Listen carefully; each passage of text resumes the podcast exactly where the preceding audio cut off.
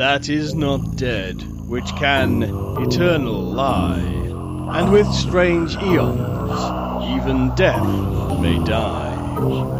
Welcome to the All Lovecraftian Podcast at ArkhamInsiders.com. Hallo, ich bin Mirko. Hallo und ich bin Axel. Wir sind die Arkham Insiders. Auf arkhaminsiders.com. Herzlich willkommen zu einer neuen Episode der Arkham Insiders. Heute geht es um ein Fragment gebliebenes kleines Werk von H.P. Lovecraft.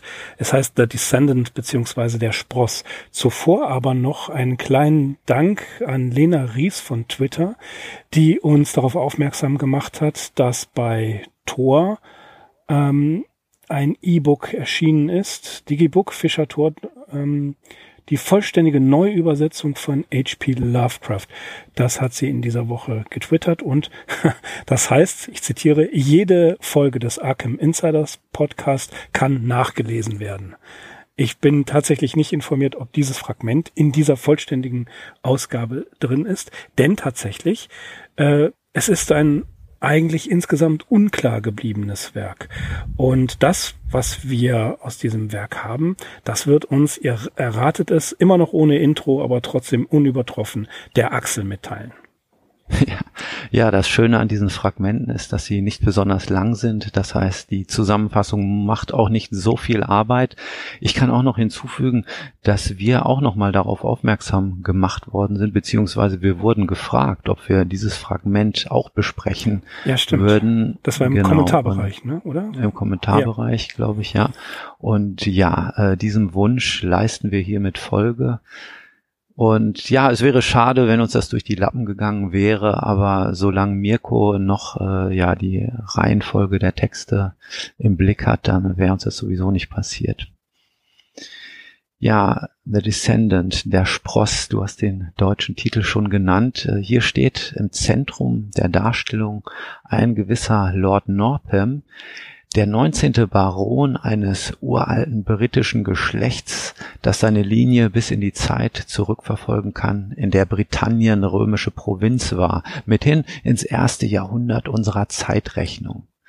Damals wurde der Militärtribun der dritten Augusteischen Legion Luneus Gabinius Capito seines Amtes enthoben, weil er an blasphemischen Riten teilgenommen hatte. Ausgeführt wurden diese Riten von einem namenlosen Volk, dessen Heimat ursprünglich im Westen untergegangen war und nur zu Inseln zurückgelassen hatte. Dieses Völkchen machte das alte Zeichen, auch das Vorhandensein von mysteriösen Steinkreisen, von denen Stonehenge der größte ist, steht mit diesen Leuten im Zusammenhang. Der geschasste Gabinius aber erbaute eine unbezwingbare Festung und legte den Keim für das Geschlecht der Northams, das weder von den britischen Stämmen noch später von den Dänen oder Normannen ausgelöscht werden konnte als unserer, unser Baron Northam noch ein Kind gewesen war, hatte er es geliebt, in den ältesten Teilen des Familienschlosses, das an das Mauerwerk des Hadrianwalls erinnerte, herumzustromern und zu träumen. So hatte er, der in Harrow und Oxford studiert hatte, eine Vorliebe für seltsame Reiche und verborgene Beziehungen entwickelt, die nicht der sichtbaren Welt angehörten. Als junger Mann vertiefte sich Northam in okkulte und satanistische Lehren, auch beschäftigte er sich mit den Grenzwissenschaften, immer bestrebt, die Naturgesetze zu überwinden. Er reiste nach entfernten Orten, um den dortigen Legenden und Mysterien nachzuspüren. Tatsächlich verschlug es ihn einmal sogar in die arabische Wüste, wo er eine Stadt ohne Namen suchte. Dies alles erfahren wir in der Rückschau, denn als die Geschichte beginnt, ist Lord Northam ein frühzeitig gealterter Mann, der allein mit seiner Katze im Londoner Grace Inn logiert und als Sonderling gilt. So ist er krampfhaft bemüht, nicht ans Leben denken zu müssen. Er vermeidet fantasievolle Gedanken und lenkt sich beständig mit harmloser Unterhaltungsliteratur ab. Er ist besessen von einer überwältigenden Furcht und reagiert äußerst empfindlich auf Geräusche. Das Läuten der Kirchenglocken bringt ihn zum Schreien. Da sich Northam von alten Freunden und Bekannten schon lange zurückgezogen hat, erscheint es umso merkwürdiger, dass sich ihm der 23-jährige Williams annähern darf, der ebenfalls im Grace Inn wohnt. Freilich mauert Northam, wann immer Williams ihn auf das Familienschloss und den römischen Ursprung des Geschlechts anspricht. Die Bombe platzt, als es Williams gelingt, für einen Spottpreis das berüchtigte Necronomicon des wahnsinnigen Arabers Abdul al-Hazred von einem jüdischen Trödler zu erwerben. Er legt das verfluchte Buch Northam vor, woraufhin dieser in tiefe Ohnmacht fällt. Aus derselben wieder erwacht, beginnt er stoßweise seine fantastische Geschichte zu erzählen, in der Hoffnung, dass Williams anschließend das Buch verbrennen und die Asche in alle Winde verstreuen möge. Ja, und hier bleibt alles weitere unserer Fantasie überlassen, denn Lovecraft hat das Fragment an dieser Stelle abgebrochen. Tja, kein Ende der Geschichte, sondern ein, eigentlich nur ein Anfang. Der Titel der Spross beziehungsweise The Descendant wurde dem Textfragment von Robert Barlow gegeben. Es wurde geschrieben vermutlich 1927 in der ersten Hälfte des Jahres. Andere sagen 1926, aber 1927 erscheint eigentlich wahrscheinlicher und 1938 posthum in Leaves veröffentlicht. Im April 1927 schreibt er Lovecraft an August Derleth, dass er angefangen hat, Recherchen über London zu unternehmen, um dieses Material als Hintergrund für eine spätere Erzählung zu verwenden. Ja, vielleicht äh, zwei interessante Hinweise. Die Adresse, in der Northam und sein junger Atlatus wohnen, das Grace Inn, war für viele Jahre Arthur Mackens Wohnstadt. Der hat auch im Grace Inn gewohnt und kleine Reminiszenz an äh, Lord Dunsany. Er ist der 18. Baron seines Geschlechts und Northam ist der 19. Baron. Auf der Webseite Trash Dungeon wird The Descendants sogar als Teil der Traumlande-Erzählung bezeichnet. Das ist waghalsig, aber auch nicht unbedingt von der Hand zu weisen. Wir werden gleich noch kurz drüber sprechen, dass Fragment wurde tatsächlich Ende der 1980er Jahre von Lynn Carter äh, zu Ende geschrieben, der meines Erachtens nach eine sehr konventionelle Story draus gemacht hat, irgendwo zwischen From Beyond und das Fenster zu einer anderen Welt von Don Saney. Und eigentlich wissen wir über dieses Fragment gar nichts. Die Sekundärliteratur hat sich in, kaum damit beschäftigt. Es gibt einen kleinen Aufsatz von Joshi und ein paar Randbemerkungen. Weiteres habe ich nicht gefunden. Es herrscht totale Unklarheit. Keiner weiß genau, was aus diesem äh, Manuskript hätte werden sollen.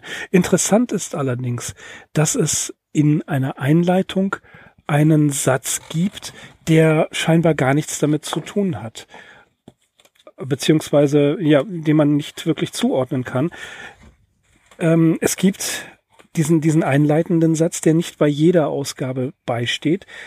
Äh, der heißt, ich schreibe den Worten meines Arztes zufolge auf dem Totenbett und meine schrecklichste Befürchtung ist, dass er sich irrt. Ich nehme an, man wird mich nächste Woche zu Grabe tragen, aber Pünktchen, Pünktchen, Pünktchen. Und die meistens äh, oder die meisten Editionen dieser Geschichte The Descendant fangen an mit dem Satz, in London gibt es einen Mann, der schreit, wenn die Kirchenglocken läuten. Warum, was hat es damit eigentlich auf sich? Diese ersten Sätze, ich schreibe den Worten meines Arztes zufolge, stehen auf dem erhaltenen äh, Manuskript, auf der Handschrift, auf dem handschriftlichen Manuskript steht dieser, äh, diese zwei Sätze.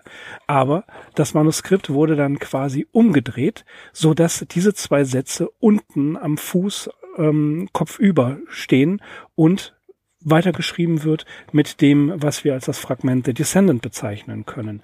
Und es steht eigentlich fest, dass dieser Anfang, dieses Ich schreibe den Worten meines Arztes zufolge, tatsächlich überhaupt nicht zu The Descendant gehört, aber in manchen Ausgaben mit erwähnt wird.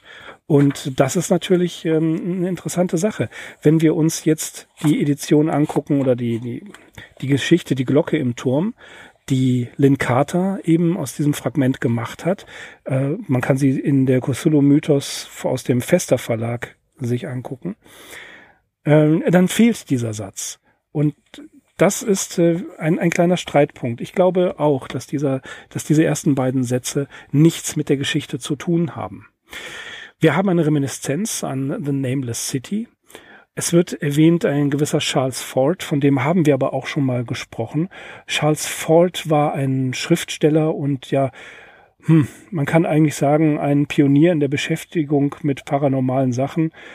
Äh, es ähm, gab auch mal eine, eine, Fernsehserie, in der immer wieder auf, auf Fords ähm, Methode des, des äh, Aufzeichnen und Sammelns von okkulten und parawissenschaftlichen Phänomenen aufgegriffen wurde. Lovecraft hat viele Sachen von ihm gelesen.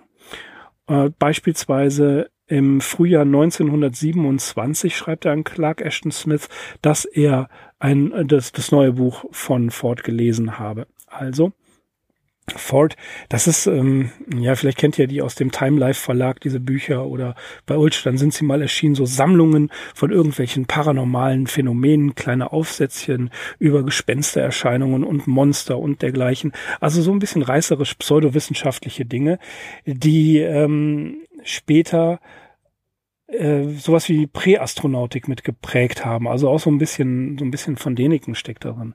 Ein anderer Schriftsteller, den er erwähnt, ist Ignatius Donnelly, der Jurist war und Kongressabgeordneter und er, äh, Donnelly ist eigentlich bekannt geworden durch das Buch The Antediluvian World, Atlantis, die vorsintflutliche Welt von 1911, beziehungsweise 1828 ist es zum ersten Mal erschienen, in dem er die These aufs, äh, äh, aufstellt, dass Atlantis ein ähm, im Nordatlantik gelegener Kontinent war, den Platon in Politeia erwähnt und dass der untergegangen ist bei einem riesigen Vulkanausbruch und die Azoren, das seien so die Berggipfel. Also wie, auch auch das Buch hat ähm, Lovecraft gelesen und erwähnt. Das ist vielleicht auch wichtig im Hintergrund zu wissen. Ähm, was man hier natürlich Lovecraft auch wieder so ein bisschen hinstellen kann. Lovecraft unterläuft der Fehler, dass die dritte augustinische Legion nicht in Britannien stationiert war. Diesen und ähnlichen kleinen Schnitzer hatte er bereits in Rats in the Walls gemacht, aber da ähm, die Story keinerlei äh, Einfluss dadurch verliert oder sagen wir mal, äh, es ist diese historische Akkuratesse ist eigentlich völlig unwichtig und ich sehe über sowas vollkommen gnädig hinweg. Ich wüsste es nämlich nicht. Ja, Joshi bezeichnet The Descendant als einen von Lovecrafts Fehlversuchen, aber ich finde, wir sollten mal nicht so streng sein und eigentlich gucken, was jetzt genau passiert. Denn so uninteressant ist dieses Fragment gar nicht, wie ich finde. Es ist ein, ein wieder mal der Versuch Lovecrafts, eines von Lovecrafts Protagonisten, den Weg in eine andere Welt zu finden, die den Menschen im Prinzip verboten ist. Und das macht er natürlich mit der Hilfe des Necronomicons.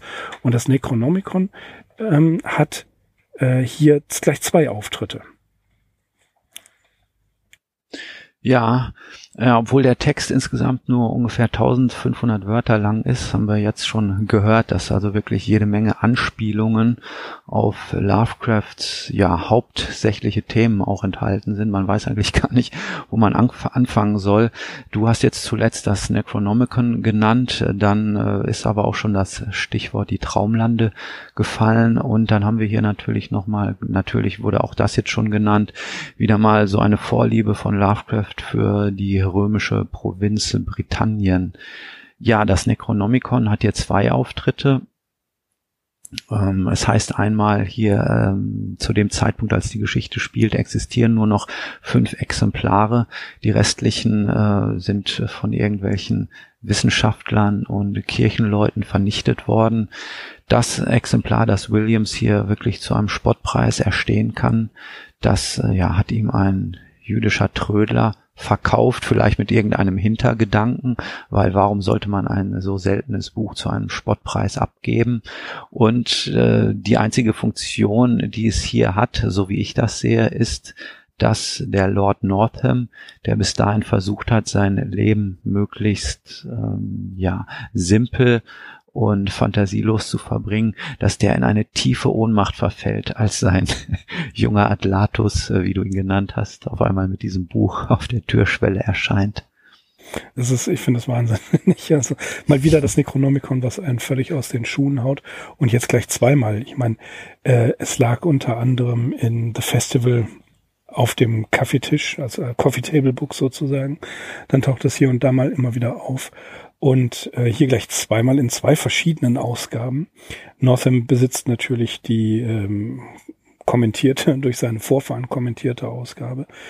Und es ist äh, auch, auch hier wieder Inhalt, es ist, äh, wie du schon sagst, es ist, es ist so eine Art Mac MacGuffin.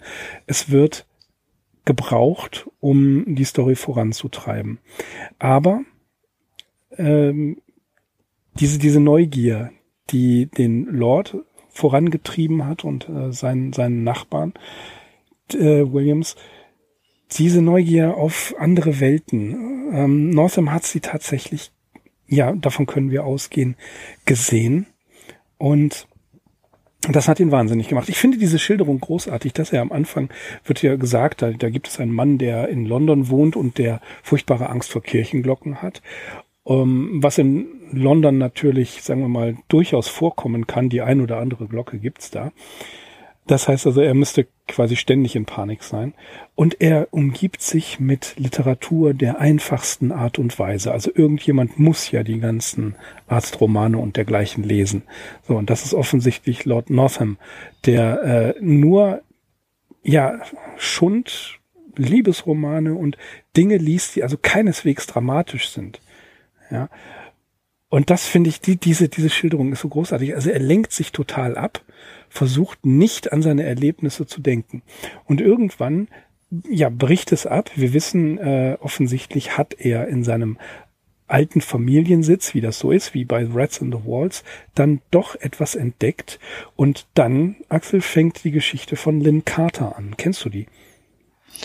Ich habe die mal als Hörbuch gehabt. Ähm, die müsste auch in den Sammlung von LPL Records enthalten sein. Genau. Da kann ich mich dran erinnern. Ja, mit diesen Kirchenglocken, das kommt gleich zu Anfang vor. Und das ist natürlich irgendwie ein starkes Bild, das habe ich mir gemerkt, aber ich weiß tatsächlich nicht mehr, in welche Richtung sie geht oder wie sie ausgeht. Das ist auch nicht schlimm, denn die ist nicht besonders gut. Also äh, tatsächlich bei LPL Records auf der CD der Cthulhu-Mythos da wird sie äh, äh, erzählt.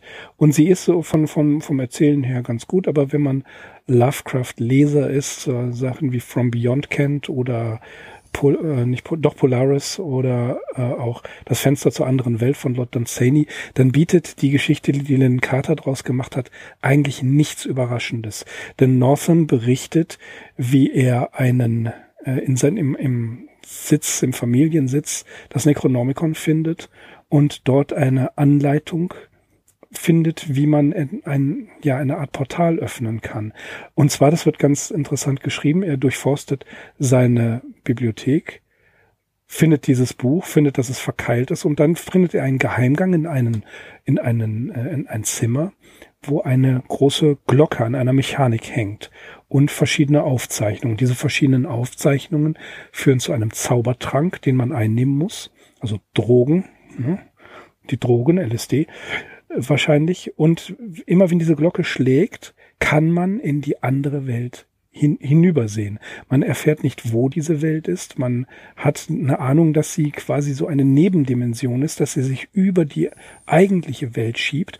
Und dort sieht Northam Menschen aus verschiedenen Epochen, aus allen Epochen der, der Menschheit, vom Cro-Magnon-Jäger über elisabethanische und so weiter und so weiter. Also alle ähm, Menschen äh, dieser Zeit. Er sagt auch so schön, als seien sie einem Geschichtsbuch entstiegen. Aber diese Menschen werden von hageren Wesen begleitet, die annähernd menschlich sind.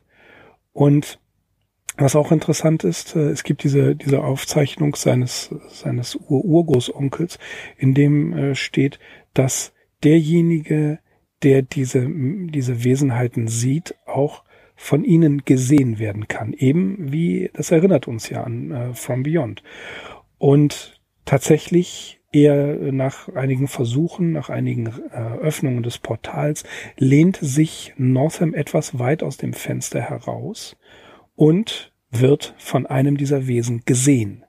Und das macht ihn völlig fertig. Und er hat zuvor noch beobachtet, dass diese Menschen zusammen mit den Wesen auf das Anwesen gehen und dort unterhalb des Schlosses in einer äh, Art Höhle verschwinden. Und er ist, gerät in Panik, er ähm, versiegelt den Raum, geht dann, betritt diesen Raum nicht mehr, vernichtet das Necronomicon, vernichtet äh, tatsächlich äh, sämtliche Spuren und auch das Rezept für den Zaubertrank, den Rest äh, gießt er weg, öffnet unten im Keller diese Höhle und findet dort einen Obsidian-Sarkophag. Er öffnet diesen Sarkophag und sieht eins dieser merkwürdigen Wesen, das aber, und das ist jetzt nicht wirklich eine Überraschung, Züge seiner eigenen Familie zeigt. Daraufhin flieht er, betritt sein, sein, sein Anwesen nicht mehr und äh, begibt sich sofort in den Pub, um sich dort zu betrinken und den einfachen Geschichten der einfachen prosaischen Menschen zuzuhören, steht in, auf der Straße und plötzlich schiebt sich diese Welt, die er mittels Glocke, mittels Buch und mittels ähm, äh, Necronomicon und Drogen gesehen hat, schiebt sich über die reale Welt.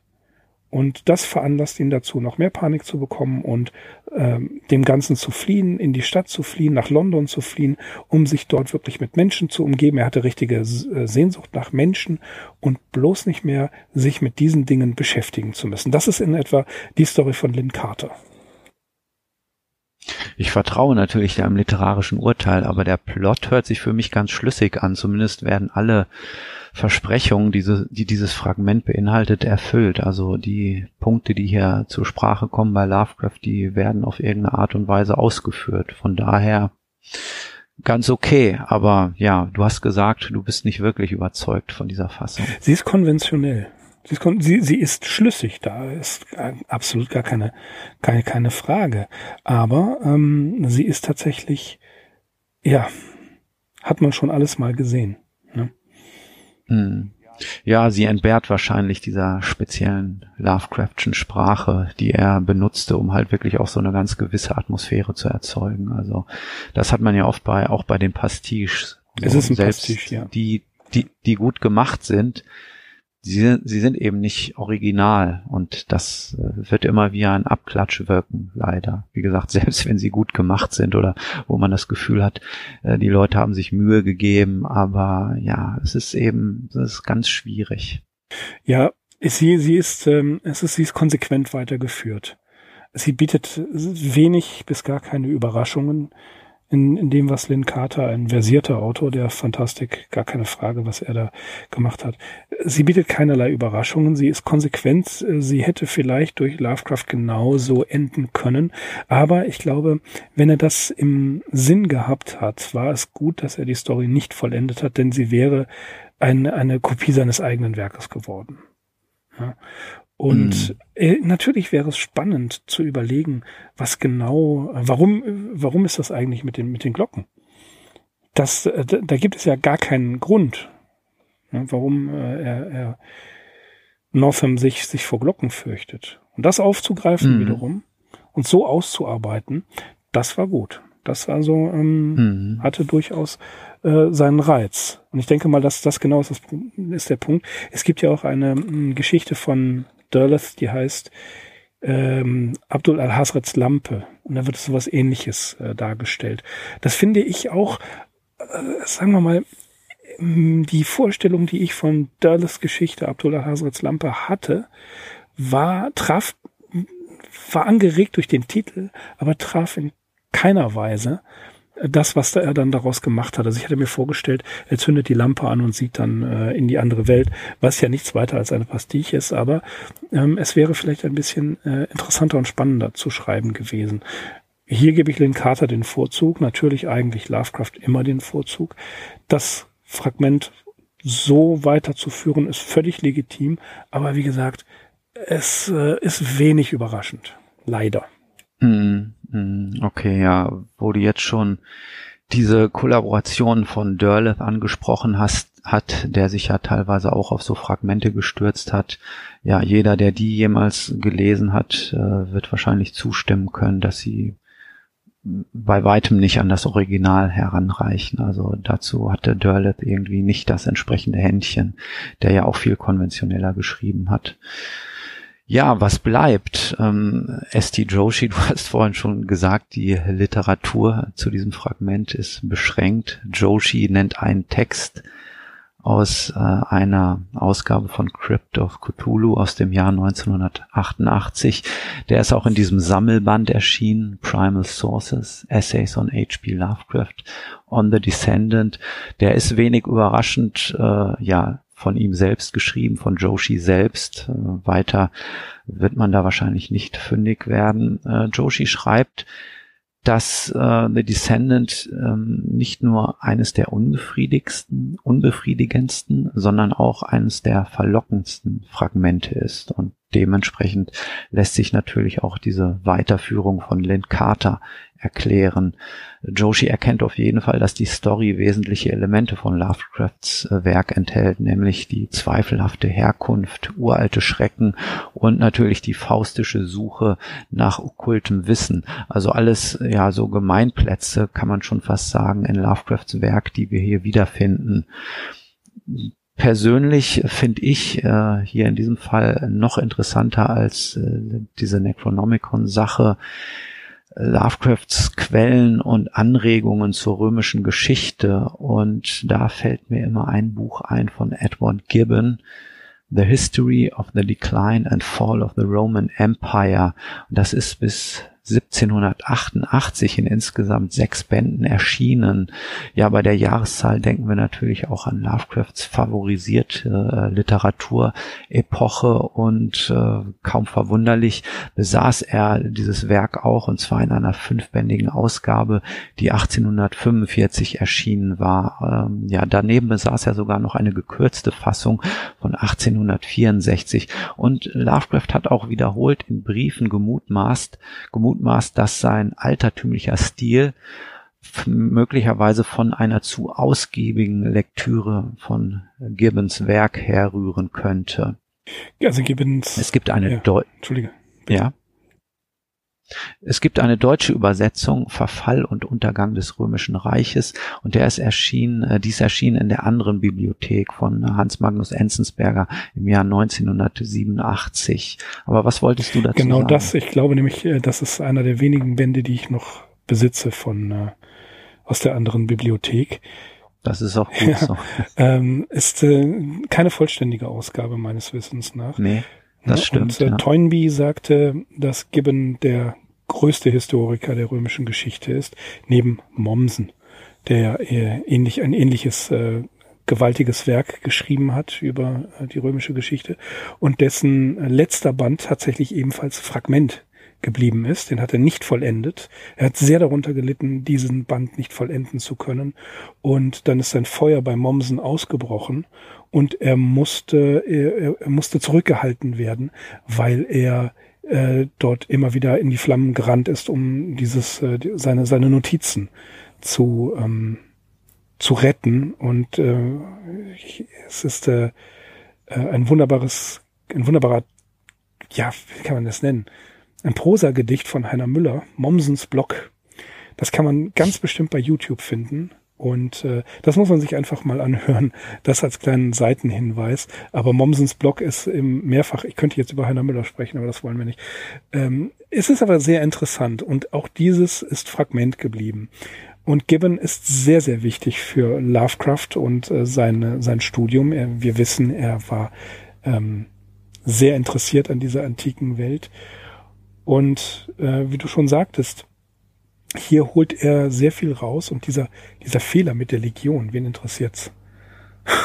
das mhm. wissen sowieso kaum welche. Also so, äh, wenn man das unbedingt machen möchte, filigran Wissenschaft zu betreiben, ist das völlig okay. Aber es, es ändert ja nichts an der Story. Ne? Kein bisschen. Na, nein, natürlich nicht. Ich muss auch ehrlich gestehen, ich wäre da auch nicht drauf gestoßen. Aber nochmal zu dem Gibbon. Ähm, ja, der hatte natürlich so eine malerische Art der Geschichtsschreibung und einige Dinge dürften da mittlerweile auch äh, überholt oder korrigiert äh, sein. Aber das ändert natürlich nichts an dem literarischen Wert, den dieses Buch hat. Und es ist vielleicht auch für unsere Geschichte oder für unser Fragment hier an dieser Stelle aufschlussreich. Denn an einer Stelle heißt es über den nördlich des Hadrianwalds, den Lovecraft hier ja erwähnt, also über den äh, nördlich des Hadrianwalds gelegenen Antoniuswall. Dieser Wall in geringer Entfernung von den jetzigen Städten Edinburgh und Glasgow ward als Grenze der römischen Provinz festgesetzt. Die eingeborenen Kaledonier bewahrten im äußersten Nordende der Insel ihre wilde Unabhängigkeit, welche sie jedoch ihrer Armut nicht minder verdankten als ihrer Tapferkeit. Ihre Einfälle wurden häufig zurückgewiesen und bestraft, aber ihr Vaterland blieb ununterjocht. Die Herren der schönsten und reichsten Himmelsstriche der Erde, also damit sind die Römer gemeint, wendeten sich mit Verachtung von diesen düsteren, den Winterstürmen preisgegebenen Bergen, diesen in blaue Nebel gehüllten Seen, diesen kalten, öden Heiden ab, auf welchen nackte Barbaren das Wild des Waldes jagten. Ja, also solche Stellen findet man da zuhauf und das finde ich ist so eine ganz schöne Begleitung äh, zu diesen Lovecraftischen, äh, Lovecraftschen Texten, wenn er sich eben dieser römischen Geschichte in der Privanz, äh, Provinz Britannien zuwendet. Das äh, gibt dem Ganzen nochmal so eine gewisse Farbe und Stimmung, wie ich finde. Ja, auf jeden Fall. Das ist, das ist ja schon äh, sehr, sehr blumig beschrieben. Ähm, das, das ist auch, wie gesagt, wenn man Gibbons äh, folgen kann, wenn man, wenn man sich da eine Übersetzung besorgen kann, dieses Buch, dann sollte man da einfach auch mal reinlesen. Es ist interessant. Natürlich, wie du schon sagtest, ist einiges vielleicht auch durch die Forschung überholt. Das tut dem aber keinen Abbruch. Zum Beispiel, ich möchte nochmal auf, auf Ford zurückkommen mit seinen Büchern, wo er da merkwürdige Phänomene beschreibt. Das ist ja im Prinzip völlig egal, ob das äh, echt ist oder nicht auch Däniken kann man mit großem, von Däniken, Verzeihung, kann man mit großem Unterhaltungswert lesen. Ne? Also ich finde, da, da kann man ja, was rausholen und, und jeder Lovecraft-Fan äh, wird, wird das wiedererkennen und, und die Theorien Lovecrafts äh, dort ein bisschen äh, wiedererkennen. Ne? Das ist, das Auf ist ja jeden Fall auch ja, auch wenn bei in den Büchern von Van Deneken der Name Lovecraft nicht fällt, ähm, die Autoren, auf die sich von Deneken bezieht, ähm, die kannten sehr wohl Lovecraft und äh, man findet seinen Namen also öfter in diesen Vorgängerbüchern. Ich denke da besonders an äh, Powells und Bergier die große Lovecraft-Fans gewesen sind und diese Bücher kannte Van Deneken und auf die bezieht er sich auch. Also da ist äh, ja mehr oder weniger so eine ungebrochene Linie von Lovecraft zu Van Deneken und dieser, äh, äh, wie heißt diese Theorie? Die, die Götter waren äh, außerirdische. Genau. Äh, was natürlich du gerade beschreibst, ist äh, auch Präastronautik, Prä genau. Äh, mhm. Schön beschrieben in dem Buch von Jason äh, Colavito, The Cult of Alien Gods, H.P. Lovecraft and Extraterrestrial Pop Culture. Da kommt das auch drin vor. Ne? Da wird auch mhm. über die Präastronautik geschrieben. Und das, das ist ein gefundenes, das ist ein gefundenes Fressen für Leute, die das äh, interessant finden. Und deswegen ist Ford auch so interessant. Der hat solche Phänomene gesucht und gefunden und dann nach seiner Methodik aufgearbeitet. Ähm, und das ist ja auch also mich interessiert das. Mich interessiert das auch von einem Unterhaltungswert her. Mich grusel mich da ein bisschen äh, immer wieder und finde das aber spannend. Und Donnelly mit seiner Atlantis-Theorie, das war ein Bestseller. Ne? Das, das war also ein Buch, was äh, mehrere Auflagen erlebt hat, seit 1882, wo es erschienen ist. Und das haben ganz viele Leute gelesen. Und äh, seine, seine Theorie galt bis ja, galt extrem lange als nachvollziehbar. Und das hat Lovecraft alles aufgenommen und aufgearbeitet. Ob er es ernst genommen hat, ist eine andere Geschichte. Weiß ich nicht, muss nicht sein. Aber sowas kann man ja als Material verwenden. Ja, es war halt zu dem Zeitpunkt oder ist auch zum heutigen Zeitpunkt teilweise noch nicht bewiesen. Auf der anderen Seite muss man sagen, einige dieser Theorien können auch nicht schlüssig widerlegt werden. Bis dahin stehen sie eben im Raum und können natürlich weiter kultiviert werden. Lovecraft holte ja tatsächlich relativ weit aus. Diese Atlantis-Geschichte ist natürlich interessant. Wir haben sie auch schon mal erwähnt. Ich bin da auch überhaupt kein Experte. Es gibt so viele Theorien, wo Atlantis gelegen haben könnte. Hier in unserem Fragment The Descendant heißt es ja an einer Stelle über dieses Volk, das das alte Zeichen macht und in irgendwelchen Höhlen. In, in, dunkel, in dunklen Höhlen, in, der, in der Dunkelheit machen dunklen sie das alte Höhlen. Zeichen. ja, ich gerade Über, Ey, was hast du gemacht? Ja, ich habe das alte Zeichen gemacht. Ja, ich weiß ja gar nicht, wie das geht. Ja, guck hin. Na, also das fand ich eine wunder, eine sehr, sehr lustige Passage. Ja, die werden ja hier bezeichnet als Überlebende eines gewaltigen Landes im Westen, das untergegangen war und nur Inseln zurückgelassen hatte mit Steinen und Ringen und Schreinen, von denen Stonehenge der größte war. Ja, es ist klar, dass Lovecraft hier diese Stonehenge-Anlage mit dem sagenhaften Atlantis in irgendeine Verbindung bringt.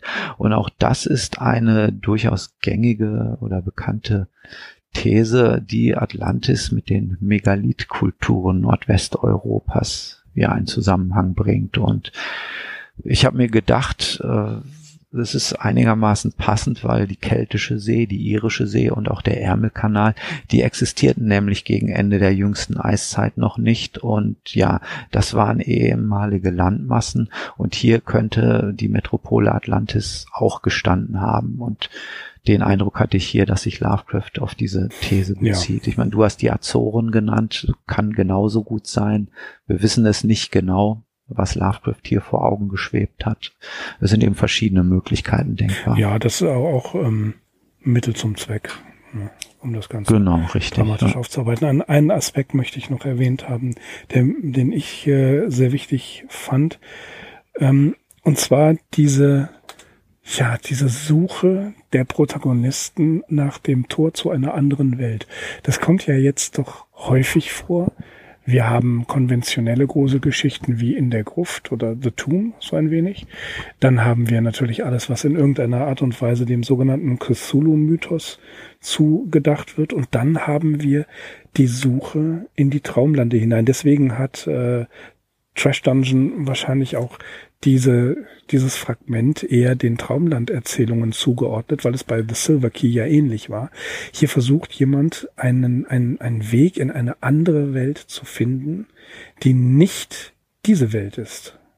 Ja, also sprich Traumlande ist jetzt das exponierte Beispiel in Lovecrafts Kosmos, aber eben der, der Glaube daran an parallele Welten, an andere Welten, an andere Dimensionen, den dieser treibt die Protagonisten immer wieder um und Schlüssel zu dem Ganzen ist eigentlich immer wieder das Necronomicon. Und ähm, ein, ein wichtige, eine wichtige Entität, möchte ich es nennen, die wir später noch kennenlernen werden, ist äh, hier Yoxotot, den ich für viel interessanter halte als den großen Cthulhu. Ja, obwohl der Name in diesem Fragment nicht fällt. Nein, das nicht. Nein, nein. Aber die, mhm. die Tatsache, dass Yoxotot immer von sich sagte, ich bin der Schlüssel, ich bin das, ich bin das Tor, zeigt ja, dass wir es ähm, mit einer gewissen Sehnsucht der Protagonisten nach einer anderen Welt zu tun haben. Carter will ganz bewusst in diese Welt hinein. Er weiß, dass sie existiert und möchte dort hinüber wechseln.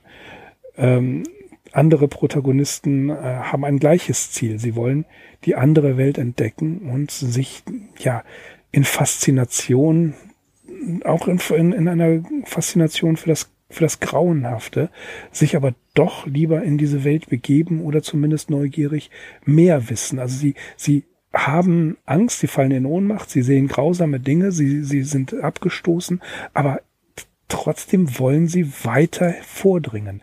Diese Neugier, die sie antreibt, obwohl sie fatal ist, ja, die, die ähm, belehrt sie nicht eines Besseren. Na, bis hier zum Beispiel mhm. unser, unser Lord äh, gesehen hat, wie gefährlich das ist. Er wurde entdeckt. Wahrscheinlich hätte er immer noch weiter ge geguckt, bis äh, ihm klar wurde, er wurde gesehen von einem dieser Wesenheiten. Aber er sucht dieses Tor, er sucht diesen Zugang. Er nimmt ja Drogen und er schließt sich dem Satanismus an und anderen okkulten Lehren. Das ist ja auch nicht zum ersten Mal, dass wir das lesen.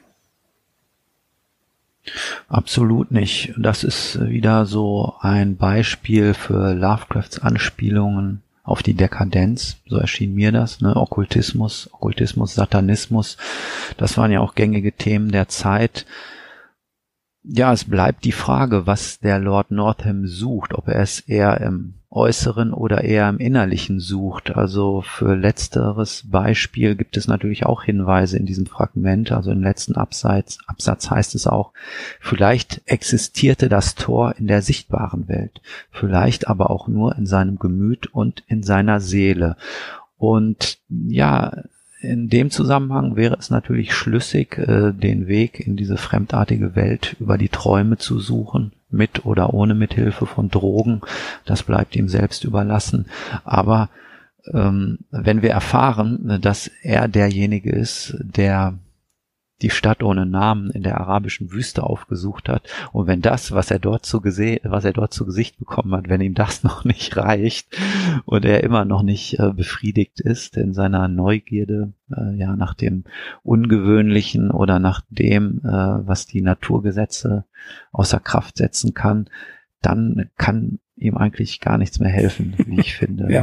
Weil Stadt ohne Namen, dazu muss ich nichts weiter sagen. Das war unser Podcast Nummer 121, äh, nee, Nummer 120 war das, äh, ja, da passieren ja schon unglaubliche Dinge und das Wissen, äh, das der Protagonisten dort erlangt über die Menschheitsgeschichte und also alle wissenschaftlich verbrieften Erkenntnisse, das hätte schon gereicht, um ihm den Verstand rauben Das finde ich auch so faszinierend. Also wir wissen genau, was passiert in der Stadt ohne Namen. Ähm, tja, Northam weiß es auch, aber Carter weiß es ja auch. Er, er weiß es, als er mit Warren auf diesen Friedhof geht und dann geht er nochmal in Unnamable auf den Friedhof. Ne? Als ob er nicht genug davon hat. Nein, mhm. er äh, macht das auch nochmal. Und Carter sucht weiter den Weg. Also in, in ähm, ähm, ja, also äh, als, als äh, Warren hinabsteigt, ja, weiß er, dass es einen anderen Zugang zu einer anderen, wie auch immer gearteten Welt gibt. Dann kommt das Unaussprechliche und dann sucht er immer noch den Weg weiter in eine Welt, die grausam ist, die, die düster ist. Ich stelle mir die Traumlande immer sehr dunkel vor. Nicht weil es weil man nachts träumt, sondern weil sie, wie ich finde, eine gewisse Nachtatmosphäre haben. Und trotzdem macht er weiter, genau wie, wie, wie Northam und viele andere, die hören ja gar nicht auf, neugierig zu sein. Und das ist es ja, Curiosity kills the Lovecraft Protagonist.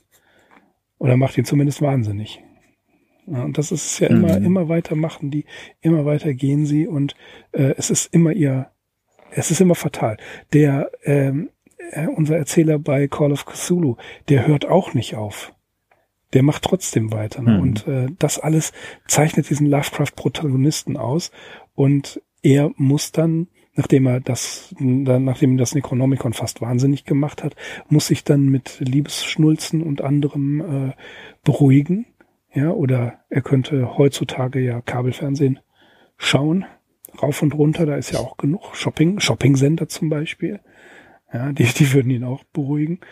Äh, das ist eine, eine Gegenbewegung zu dem, was die Protagonisten eigentlich angetrieben hat. Und das finde ich an diesem Fragment so schön, dass diese Gegenbewegung auch nochmal so deutlich dargestellt wird. Was macht eigentlich so ein Typ, der sich auf den ganzen Wahnsinn eingelassen hat, wenn er da lebendig rauskommt? Naja, er muss sich ja irgendwie, ähm, also er ist, er tötet, bringt sich nicht um wie der Erzähler in Dagon. Ja, also er stürzt sich nicht aus dem Fenster, sondern er versucht irgendwie weiterzuleben und dieses irgendwie weiterleben unter dem großen Opfer, dass jedes Mal, wenn eine Glocke klingt, er, er, er wahnsinnige Angst hat. Dieses irgendwie weiterleben muss ja auch gestaltet sein, das muss ja auch irgendwie funktionieren. Und das hat Lovecraft uns gerne seiner, unserer Fantasie überlassen. Und hier erfahren wir, was so einer macht. Er liest äh, Schnulzenromane. Das ist eine ganz einfache hm. Lösung. Ja, nur blöd, wenn dann jedem, jemand nebenan einzieht, der eines Tages mit dem Necronomicon unter der Arm, unter dem Arm auftaucht so und das Buch wieder voll. Ja, das ist, das ist, schon so ein bisschen äh, bitter hier in dieser Geschichte. Da hat das Necronomicon und dann. Auch irgendwie ganz witzig, finde ich. Also es entbehrt nicht einer gewissen Komik. Auf jeden Fall. Äh, ich habe schon gemerkt, Sie reden zwar nur über Rosamunde Pilcher, aber Sie reden so dezidiert und gebildet darüber. Sie sind doch bestimmt gebildet. Schauen Sie mal, was ich hier mit dabei hallo? Irre. Vor allem der, der Lord Northam kommt aus dieser Nummer nicht raus. Also er fällt erst einmal in Ohnmacht, als er des Buches ansichtig wird. Aber dann, ja, fängt er eben doch an, stoßweise hier seine Geschichte zu erzählen. Und äh, der Gestalt muss er die Sache wieder reinszenieren. Also ja, er kommt einfach aus dieser Nummer nicht raus. Also es ist irgendwie. Ja. So ist das einmal Necronomicon, immer Necronomicon. Das kann man nicht mhm. ungeschehen machen. Nie wieder. Das ist das Problem beim Necronomicon. Gut. Es war, ja, es war immerhin bei dem. Viel mehr. Es war immerhin vorrätig. Man musste, es musste nicht bestellt werden, ist ja auch gut. Ja, viel mehr würde mir hier zu dieser Sache auch nicht einfallen. Bis auf eine Sache noch die schon angesprochenen Anspielungen auf die römischen Geschichte bei Lovecraft, die hat sich nämlich auch fortgesetzt. Also er war nicht nur selber interessiert an dieser Provinz Britannien, sondern hat auch seine Freunde damit verrückt gemacht. Und wir haben ja schon mehrfach äh, diesen römischen Traum von 1927 erwähnt, den äh, nachher Frank Belneblanc fast äh, wortwörtlich in seiner Erzählung das Grauen von den Bergen verwurstet hat. Außerdem äh, könnte man auch nennen äh, Donald Wandreis Roman Dead Titans Waken, der jetzt im November einem Fester Verlag erscheinen wird, erstmals in deutscher Übersetzung. Und da geht es um eine alte teuflische Straße in England, die ebenfalls noch aus der Zeit der römischen Besetzung stammt und äh, bei deren Namensgebung sich Wandrei von Lovecraft hatte beraten lassen. Und das ist ein Buch, das explizit auch Lovecraft gewidmet ist ja, auch da haben wir wieder einmal diesen alten römischen Einfluss auf der britischen Insel. Ganz interessantes Thema, wie ich finde. Und ja, wenn ihr auch den äh, Gibbon mal in die Hände bekommen solltet, ähm, The History of the Decline and Fall of the Roman Empire, dann äh, legt euch das Buch mhm. zu. Das ist auf jeden Fall eine schöne Lektüre. Ja, das ist wahr.